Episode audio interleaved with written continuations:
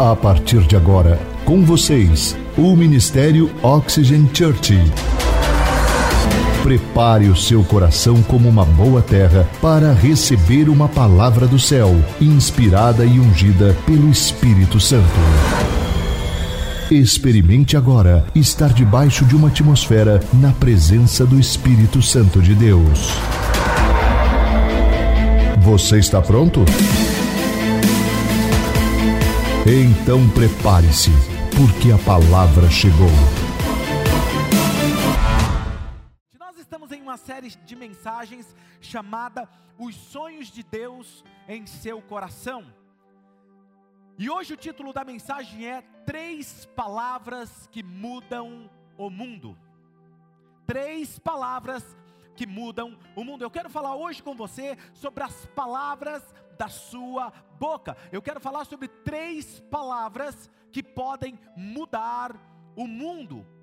São pessoas que eu observei, pessoas que mudaram o mundo, fizeram algo que alterou o destino do mundo, e eu observei que eles têm o hábito de liberar sempre essas três palavras.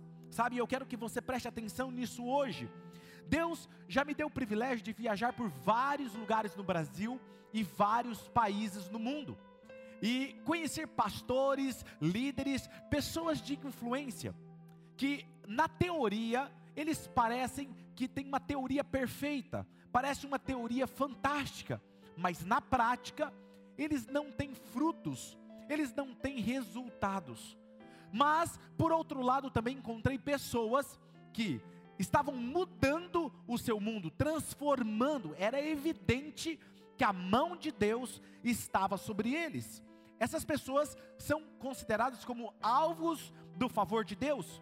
E um elemento era muito claro que eu observei na vida dessas pessoas que tinham esses resultados na vida delas, na liderança delas, era que elas tinham em comum essas três palavras. E rapidamente o que, que eu fiz? Inseri essas três palavras na minha vida. Então são três palavras que sempre você vai ouvir no seu, no meu vocabulário ou no vocabulário de alguém que está fazendo algo significante no mundo. E se você quer que os sonhos que Deus plantou no seu coração venham florescer e se tornar um grande bosque frutífero, você precisa trocar o seu vocabulário hoje e inserir essas três palavras e começar a falar mais é, de forma espontânea elas. E veja, uh, eu quero que vocês entendam uma coisa: que eu não estou buscando apenas é, entender essas três palavras, simplesmente, ah, vou falar essa palavra porque o pastor falou que quem fala essa palavra, ela muda o mundo. Ah, então eu vou começar a inserir ela na minha vida, porque eu vou falar e como um passe de mágica as coisas vão mudar. Não, eu não estou analisando a palavra em si, o poder da palavra, mas eu estou falando aqui hoje com vocês a atitude por trás destas palavras. Eu não digo essa palavra por acaso, eu digo essa palavra porque eu tenho uma atitude. Eu quero falar sobre o espírito por trás dessas palavras. Família Oxygen, vocês estão prontos para a primeira palavra? Amém? Muito bom, é isso aí. Sabe, eu quero falar então a primeira palavra que muda. É uma palavra maravilhosa, ela é uma palavra bem curta. Sabe qual é essa palavra? Sim. Diga comigo, sim. Diga yes. É, tá vendo? Aqui é cultura também. Sim, é uma palavra curta, porém poderosa. Todas as pessoas que tiveram os sonhos de Deus realizados em sua vida, nas suas vidas, e eles viram milagres de Deus de forma é, massiva em todas as áreas da sua vida, eles tinham o hábito de falar essa palavra, sim. Sabe, são pessoas que desafiaram probabilidades, desafiaram o impossível. Essas pessoas seguiam dizendo sim, yes, sim. E mesmo quando a maioria segue dizendo não em uma outra direção, essas pessoas que mudam o mundo, elas continuam e seguem dizendo sim, é possível. Enquanto outros dizem, não, não é possível, essas pessoas dizem, sim, é possível. E eu quero ler um texto com vocês, abra sua Bíblia ou o aplicativo do seu celular, em 2 Coríntios, capítulo de número 1.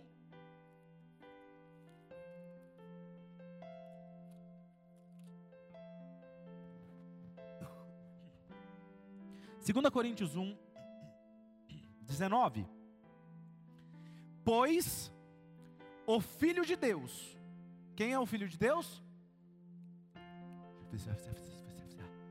Quem é o Filho de Deus? Isso, Jesus Cristo, pregando entre vocês por mim e por também por Silvano e Timóteo. Ele não foi sim e não, mas nele sempre houve o Filho de Deus, Jesus Cristo, o qual foi pregado por mim, por Silvano, por Timóteo, ele não foi pregado entre o sim e não. Nele, no Filho de Deus, em Cristo, houve sempre o sim. O que esse texto está nos dizendo é que o Filho de Deus, ele não veio com inconstância, sim e não, mas somente com um sim. E o sim dele era o seu destino, o destino da sua vida. E como pastor, como líder, como voluntário, como um cristão, todos os dias da sua vida você tem a opção de tomar uma atitude de sim ou de não, porque quando eu falo sim ou eu falo não, existe uma atitude por trás dessa palavra, existe um espírito por trás dessa palavra, e é sobre isso que eu quero falar com vocês. Ter uma atitude de sim é uma atitude de fé, é quebrar probabilidades, é quebrar o esperado, é alterar o futuro com uma atitude, trazendo o inesperado. O que é esperado para nós esse ano é isso, isso, isso, mas para isso eu digo não, mas para o favor de Deus eu digo sim. E porque eu digo sim, eu tenho uma atitude de fé, e a minha atitude de fé muitas vezes vai ao contrário ao que a maioria está dizendo. As pessoas dizem: "Não, isso não é possível", e eu que creio em Deus digo: "Sim" sim, é possível. Então a primeira coisa que acontece por trás da palavra sim é uma atitude de fé. Agora eu quero que você entenda uma coisa: fé não é a negação de um problema. As pessoas acreditam que ter fé é negar o problema. Vou te contar uma história. Uma vez eu estava ouvindo um pastor e ele estava dizendo que ele tinha montado um evento fora da igreja, ao ar livre, e naquele dia formou o tempo de chuva. Eles estavam com a aparelhagem de som, ele estava, sabe, a, a, ia ser lindo o espetáculo que eles iriam fazer. Era um evento evangelístico no Havaí, e esse pastor estava dirigindo o seu carro e o tempo fechado, e ele começou a orar e falar assim: Não, eu aplico fé, em nome de Jesus não vai chover, não vai chover, não vai cair uma gota, em nome de Jesus. E de repente começou a relampear, começou a formar, cair as primeiras gotas no para-brisa, e ele disse que ele estava indo para o local. E aí, quando começou a cair as gotas no para-brisa, ele falou assim: Não, eu tenho fé, não está chovendo, eu estou com uma ilusão de ótica, eu não vou nem ligar o para-brisa, porque eu não quero, porque essa chuva vai parar. E a água só aumentava, só aumentava. E ele, não, eu tenho fé. E aí ele foi para o evento, chegou lá no evento, ele estava lá no evento e a chuva cobriram com plástico, som e tal, mas aquele caos, e ele chorando, chorando, adorando e chorando, e as pessoas deviam olhar, ele falou assim: as pessoas deviam olhar para mim e falar assim: poxa vida, que pastor quebrantado, que pastor espiritual. Ele falou: mal ele sabia que eu estava desesperado, eu estava chorando de desespero, de achar que eu estava aplicando fé e ela não estava valendo de nada. Deixa eu falar algo para você: palavras jogadas ao vento não é atitude de fé. Não é, ai, como alguns dizem, não tem uma palavra positiva. Não é muito mais do que uma palavra. Não é eu falo algo para mudar a minha realidade. Eu falo algo como reflexo daquilo que está dentro de mim, por causa da minha atitude de fé, por causa do meu coração. Então, quando essa palavra vem, ela vem recheada de poder e ela muda a minha realidade. Quem está me entendendo? Então veja, não é fé, não é negar o problema, não é você falar que não está chovendo, não é negar um problema. Fé, ela enxerga, uau, isso é fantástico. A fé, ela enxerga o potencial que existe dentro do problema. Ela enxerga o problema, mas dentro do problema ela consegue enxergar um potencial dentro daquele problema. Lembrando da mensagem passada, você olha para o deserto, está tudo seco, mas você consegue enxergar a semente que está dentro do deserto, que o, existe um potencial e aquilo vai florescer no determinado momento. Então a fé, ela não nega obstáculos, a fé, ela vê potencial que existe dentro dos obstáculos da sua vida. Nisto consiste a fé. A fé, ela vê um desafio, ela vê um problema, mas pela graça e pelo poder do Espírito Santo, ela pode ver a possibilidade e dizer sim a essa possibilidade. Algumas pessoas dizem o seguinte: não, pastor, mas essa situação existe apenas 1% de chance disso acontecer, 99,9% não vai acontecer. Aí o cara que tem fé e ele enxerga essa possibilidade, ele fala assim: então se existe 1% de chance, então esse 1% eu digo sim a essa probabilidade, porque Deus não anda pela probabilidade, Deus anda pela ação dele, e quando ele quer fazer algo, ele muda a realidade, ele muda leis, ele muda o espetáculo que você está vivendo para algo muito mais brilhante do que você pode imaginar imaginar. Amém? E é isso que eu estou aqui para te dizer. Eu não sei o que você está passando essa semana, eu não sei o que você teve que ouvir, mas eu posso te dizer uma coisa: Deus não anda pela probabilidade, Deus anda por aquilo que Ele é capaz de fazer e Ele pode todas as coisas. Amém? Então, por favor, fiquem despertos para o que eu estou prestes a dizer aqui para vocês. Todo grande milagre, escute isso, anote isso todo grande milagre, sempre que algo grandioso acontece, vem precedido por um pequeno sim de um coração de quem crê. Vou repetir. Todo grande milagre, quando você olha para a Bíblia, você olha para a história, todo grande milagre, ele vem precedido por um pequeno sim no coração de alguém que crê. Toda transformação, toda grande transformação, que aconteceu na terra até hoje começou com uma única pessoa disposta a dizer sim em seu coração. Escute o que eu irei falar agora para vocês em seu dia a dia, no seu dia a dia, na sua semana. Em diversas circunstâncias, você encontra mais pessoas dispostas a dizerem não do que a dizerem sim. E estão sendo mais guiados pelo medo do que pela fé. Então veja bem, quando você decide viver uma vida pela fé, você vai encontrar a probabilidade, a maioria das pessoas dizendo não. Então você tem que ter uma coisa muito certa dentro de você, que você vai encontrar pessoas não é somente para te encorajar, vão usar de situações e de palavras para te desencorajar, porque a maioria dizem não. São guiados pelo medo e pela dúvida, pela falta de esperança. Quem está me entendendo? Muito bom. Agora, esse tipo de pessoa que só enxerga problemas, o caos, não importa a notícia boa que venha, ela é guiada pelo caos. Então o que acontece? Não importa, se vem uma notícia muito boa para ela, ela fala assim: hum, certeza que é falsa. Quando algo muito bom, hum, sei não, tem alguma coisa por trás disso. Não é assim? Porque a pessoa ela não consegue enxergar algo de bom porque ela é guiada pelo medo, então ela não, ela não tem fé, a fé dela é ao contrário. Ela, a fé é, um dia eu ministro isso para vocês, mas a fé, ela está constantemente agindo a nosso favor ou contra nós. E a fé dessa pessoa está ao contrário dela. Então, quando ela ouve uma boa notícia, ela sempre acha que é falsa. Agora veja, dentro deste problema, dentro deste desafio que você está passando hoje, dentro deste deserto, comece a buscar as possibilidades porque as possibilidades te levam a resultados muito maiores. Olhe para os problemas buscando solução, não para reclamar, não para dizer o quão grande é o seu problema. Quando eu olho para muitos cristãos que deveriam ter essa atitude de sim, uma atitude de fé, eles estão tomando a mesma postura daquelas pessoas que não têm esperança, que são guiadas pelo medo, pela crítica, que não têm uma atitude de fé um cristão, ele deveria ser parecido com Jesus. Entre a vida dele e a vida de Jesus deveria ser muito similar, por causa da sua atitude, por causa do seu coração. Agora veja, se este ano de 2021 você quer ver grandes sonhos de Deus florescerem em sua vida, você precisa ter uma atitude de fé.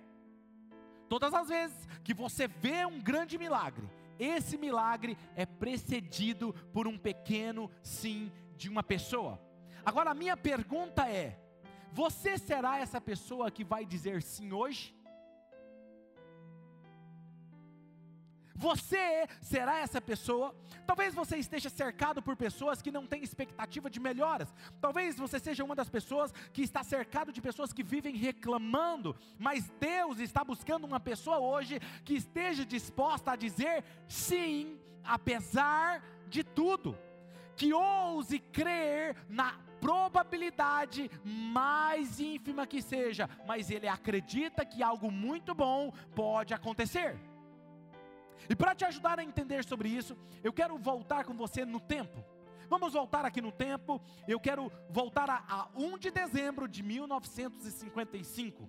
Em uma pequena cidade conhecida hoje como Montgomery, no Alabama, nos Estados Unidos, uma dama de 42 anos, Rose Parks, ela estava vindo de um dia de trabalho. Estava muito cansada depois de um dia de trabalho e ela pega um ônibus. Dá um clique para mim e coloca a imagem esse ônibus. Ela entrou dentro desse ônibus. Era um ônibus público. E ela estava sentada, ela chegou, escolheu um lugar e ela sentou em um desses bancos desse ônibus. E ela estava cansada. Diz ela que ela sentou Naquela época, a lei do Alabama dizia que os negros não poderiam sentar-se junto com os brancos. Então tinha uma parte da, do ônibus que estava lá, que era específico para os negros. Então ela foi e ela sentou naquele banco. Mas ela estava muito cansada. Agora veja o que estava acontecendo. Coloque mais uma, um clique numa imagem, próxima imagem. Entra um homem branco, essa é Rosa Parks, eles tiraram essa foto, essa foto ficou histórica. Chega um homem branco e diz a história, o documentário, que ele ficou de pé. Sendo que em outros lugares, havia mais lugares no ônibus para ele sentar. E ele escolhe não sentar e ele fala assim: Eu quero sentar aí onde você está.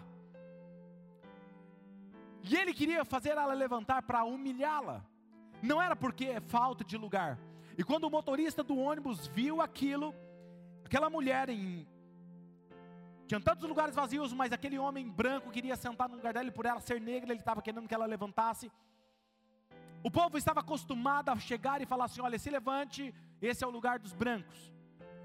E eles estavam acostumados até esse ponto, em 1 de dezembro de 1955, a fazer as coisas desse jeito, era cultural.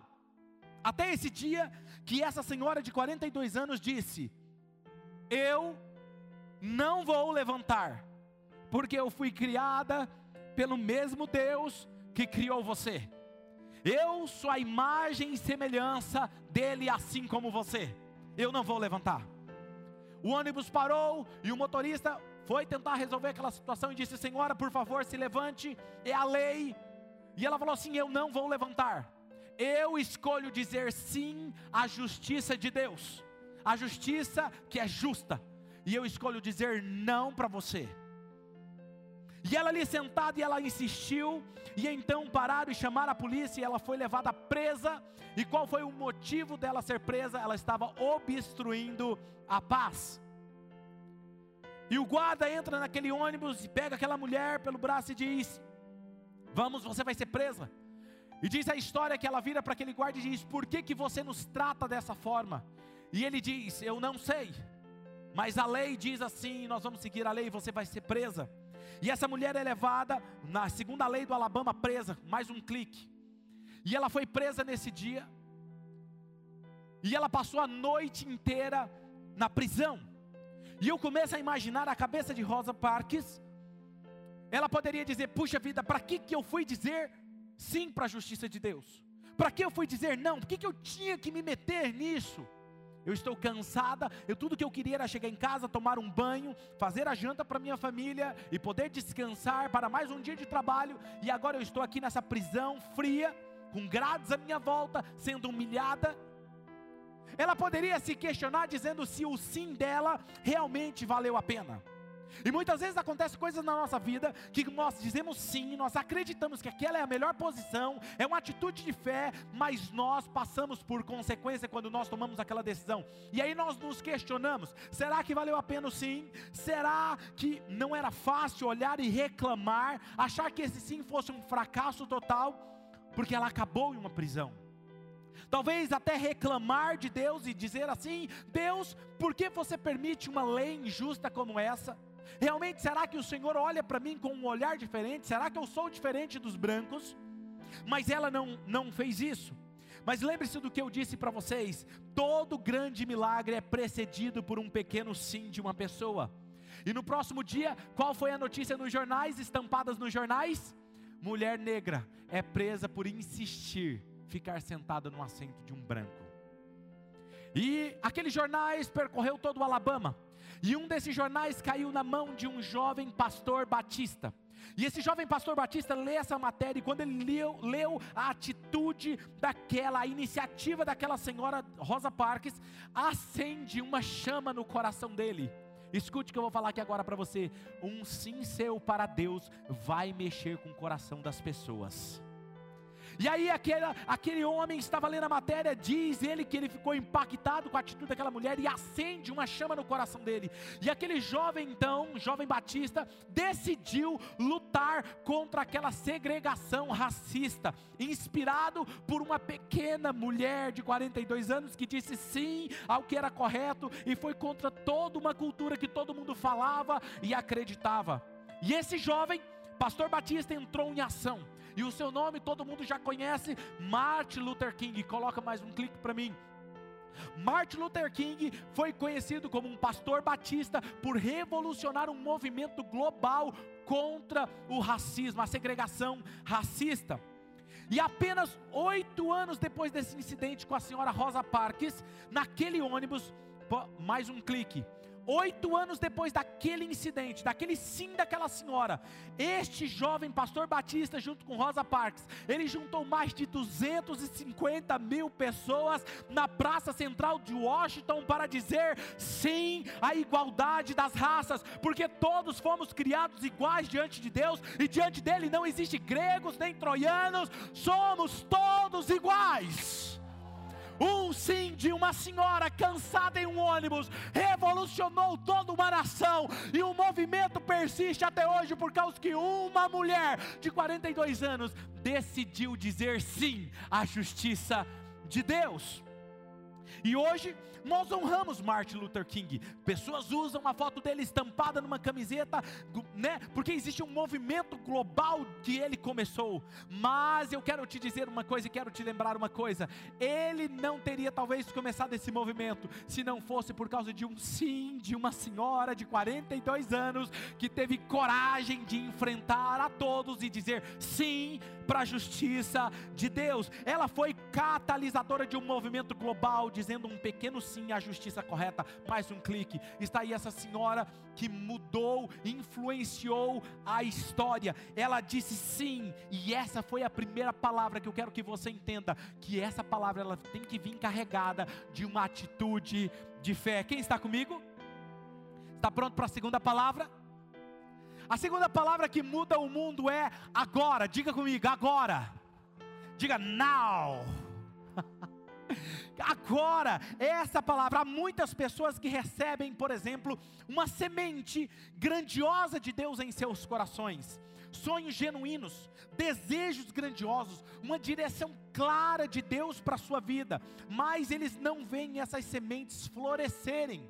Por quê? Porque eles seguem dizendo: eu vou fazer isso, mas somente quando eu tiver os recursos financeiros necessários. Não, eu vou sonhar, eu vou realizar esse sonho, não, mas quando as coisas melhorarem. Não, eu vou fazer isso quando eu tiver uma posição social melhor. Imagina se Rosa Parks tivesse pensado: não, eu vou começar esse movimento, mas quando eu me tornar uma política influente. Não quando eu me tornar alguém na sociedade influente né? Eles, essas pessoas que não veem os seus sonhos florescerem, é porque elas sempre estão dando desculpas, sempre elas estão protelando aquilo que Deus plantou no coração delas. Não, eu vou fazer, eu vou falar sobre esse assunto, mas quando eu estudar mais sobre isso, Eu vou fazer isso quando eu tiver mais influência. Eu vou fazer isso quando eu terminar todas essas outras coisas. Escute, pastores, líderes que estão me ouvindo pela internet, ou você que está aqui me ouvindo, existem momentos em nossas vidas que nós precisamos entrar em ação imediatamente. O agir é agora para mudar o mundo, senão a gente perde a oportunidade. A oportunidade, ela vem e passa. Em Juízes capítulo 6, Deus fala com um jovem chamado Gideão. E geralmente a gente, quando quer mudar o mundo, quer fazer algo relevante, a gente quer implantar esse sonho de Deus, a gente sempre procura, não, não, mas eu, do jeito que eu estou aqui agora, eu não posso começar. Eu não posso começar, eu, eu pre, pre, precisa ter algo a mais. Olha para essa história de Gideão. Juízes capítulo 6, versículo 14. Olha o que o texto diz: O Senhor se voltou para ele e disse: você consegue ler comigo? Vamos lá? Um, dois, três. Com a força que você vai ter. Não é com que ele vai ter? Não, ó, quando você fizer academia, você vai ficar mais forte, e aí eu vou te usar. É isso que o texto está dizendo? Não, o texto está dizendo: com a força que você tem, vá libertar Israel da mão dos Midian. Não sou eu quem está mandando ou enviando. O que, que Deus está dizendo? Quem faz sou eu, através de você e apesar de você. Quem está me entendendo? E é isso que ele está falando. Olha o que o texto diz: com a força que você tem, escute o que Deus está falando com você hoje, nessa manhã, ou nessa tarde, ou nessa noite. Comece, avance hoje com as forças que você tem para fazer o seu deserto florescer. Deus não precisa de algo que você ainda vai ter. Se Ele está te chamando e o tempo é agora, ouça, pegue aquilo que está na sua mão e saia em direção aos sonhos de Deus. Aí você vai falar assim: Mas eu não tenho tudo, eu não tenho todos os recursos. Relaxa, porque todos os recursos de Deus já está separado no seu caminho. Vai dando um passo de cada vez, dê o um passo com as forças que você tem, porque Ele abrirá o mar agora. Entre em ação agora. Muitas vezes, o que Deus está esperando de mim, de você, não é que você tenha uma conta bancária cheia, não é que você tenha vários clientes, às vezes, tudo o que Ele está esperando é que você se lance em fé. Quando? Agora, diga comigo, agora.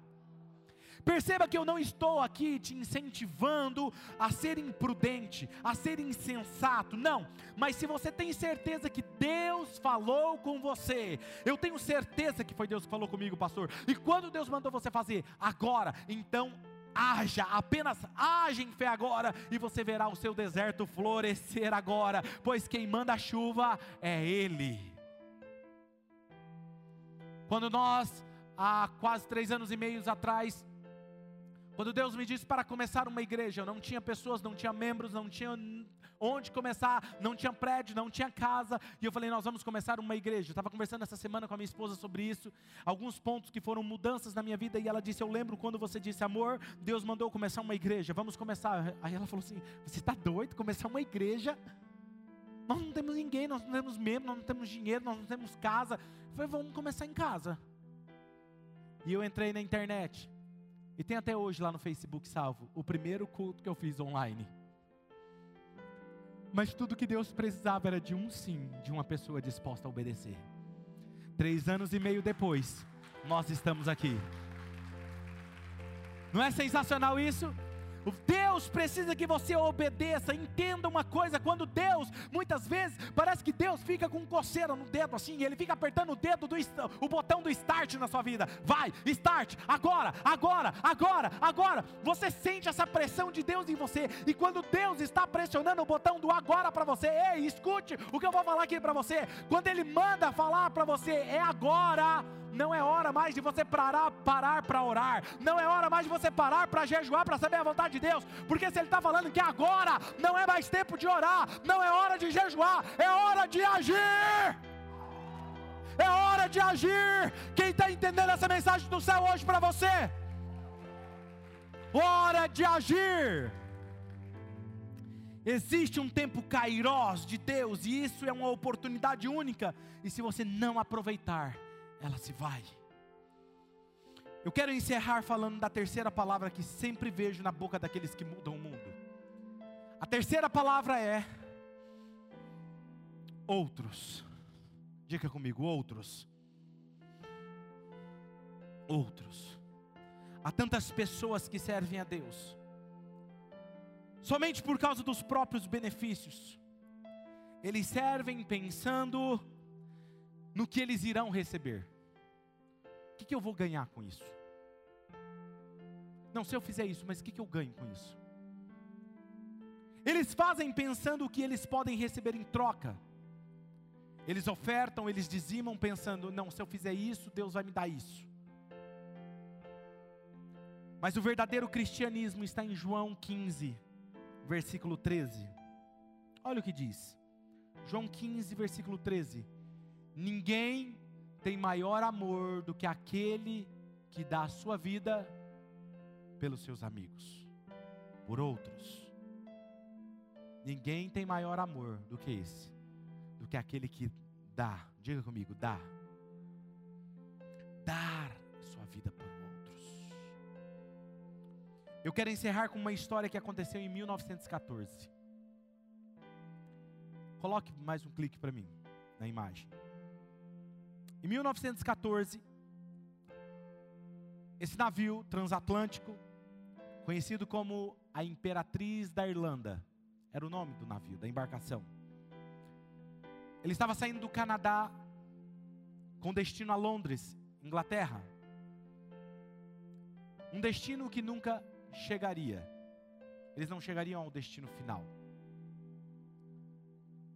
E quando eles estão transitando do Canadá para Londres, esse navio estava com 1477 pessoas a bordo. Talvez subiram naquele navio preocupadas, com um pouco de medo. Ah, e aí se esse barco afundasse, esse navio? Por que, que eles subiram preocupados e com medo? Porque há dois anos atrás, dois anos antes de 1914, havia acontecido o desastre do Titanic. Dois anos depois do Titanic, eles estão saindo do Canadá indo para Londres. Com certeza eles devem ter entrado preocupados. Mas talvez eles pensaram, não, vamos, porque afinal de contas, dois desastres desses não acontecem. Com certeza, esse nosso piloto, esse capitão, ele deve ter aprendido com o erro do outro. Infelizmente, a história se repetiu. Talvez você nunca ouviu falar da imperatriz de, da Irlanda. Mas lamentavelmente essa foi a história. No meio da noite, daquela madrugada, a imperatriz da Irlanda estava navegando em meio ao Oceano Pacífico, na espessa neblina,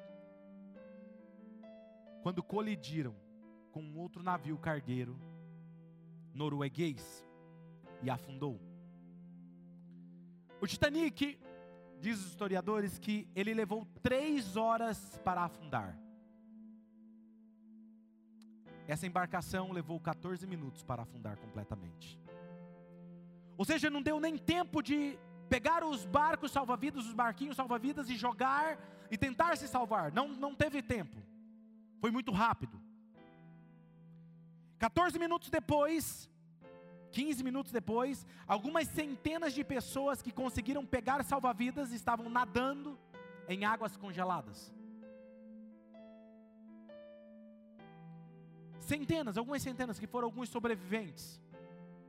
Somente algumas pessoas com salva-vidas poderiam salvar as suas vidas. Mas ao reunir aqueles sobreviventes, depois uma história especial ressalta no meio daqueles sobreviventes que me chamou a atenção. A bordo daquele navio havia 114 adolescentes do exército da salvação canadense. 14 adolescentes cristãos estavam naquele barco. E eles estavam dormindo na parte de trás do navio onde ficava todos os salva-vidas. Então, quando o desastre aconteceu, a única coisa que eles fizeram foi se agarrar a um salva-vida e vestir o colete salva-vida. Se acontecesse isso com você, imagine isso. Acontece um desastre e você está dormindo do lado dos coletes salva-vidas. Não é irresistível isso? os salva-vidas se torna irresistível para você. Não é verdade? E eles vestiram o colete salva-vida rapidamente, e aquele navio enorme afunda. E quando aqueles 114 adolescentes estavam flutuando nas águas congeladas, perceberam que tantos outros não tinham conseguido pegar um colete salva-vidas. Escute o que eu irei falar aqui agora para vocês. Sem que ninguém lhes dissesse o que eles deveriam fazer. Todos eles agiram da mesma forma.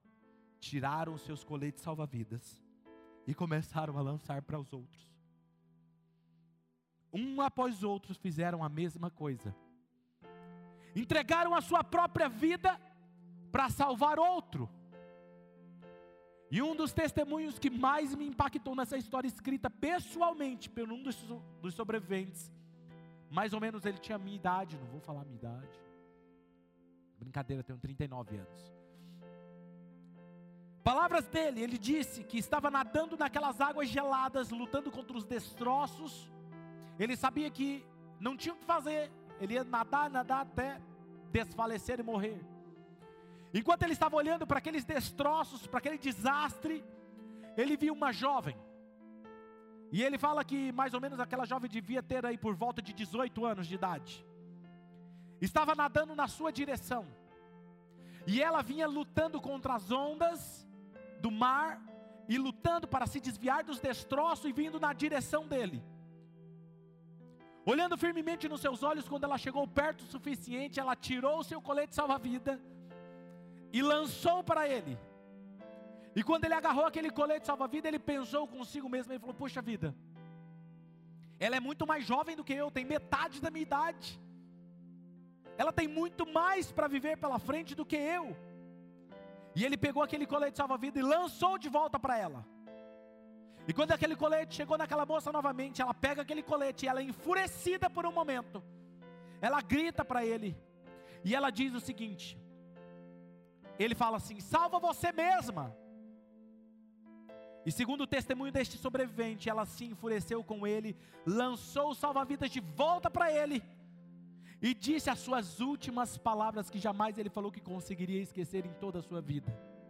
Ela disse: Pegue você esse salva-vidas, porque eu morrerei melhor hoje do que você. Porque se eu morrer hoje, quando eu morrer hoje, eu sei para onde eu estou indo. Eu estou voltando para casa. E você, se morrer sem Jesus, você não sabe qual será o seu destino. Salve-se. Aquele salva-vida era irresistível para ele naquele momento, pois iria salvá-lo para sempre. Você pode honrar a vida desses jovens com um aplauso ao Senhor Jesus? Alguém que entendeu o verdadeiro evangelho não é sobre ele, é sobre o outro. Isso foi o que Jesus sempre pregou e ensinou. Tome a sua cruz, depois vem e segue-me. Tome a sua cruz, dê o seu salva-vidas a outro. Dê dê o seu tempo a outro, dê o seu amor ao outro, sirva o outro, dê a sua energia por alguém mais, e seu galardão será muito maior nos céus. Não é sobre você, é sobre o outro. Por isso nós sempre falamos aqui em nossa casa, tudo o que nós fazemos aqui, não é para sermos uma igreja irresistível, para competirmos com outras igrejas. Por isso você nunca vai ver nós falando mal de outra religião, mal de outra igreja. Nós não estamos aqui para isso, para competir com outras igrejas. Nós queremos ser uma igreja irresistível para quem está perdido. Ser alguém que vai oferecer algo irresistível aos seus amigos, à sua família. Jesus. Por isso, quando alguém serve nessa casa, não é sobre eles, é sobre o outro. Por isso, eu comecei contando a história desses jovens aqui na nossa igreja, membros dessa casa, tem tantas outras histórias, mas eu resolvi contar a história deles. Eles estão apenas oferecendo algo irresistível que mudou a vida deles para alguém próximo. Que agora eles não querem apenas salvar, querem que outros se salvem. Às vezes nós estamos cercados de pessoas que reclamam apenas, que só sabem mostrar os defeitos, que só sabem falar mal, que só sabem dizer não, caminhar pelo não, só sabem criticar.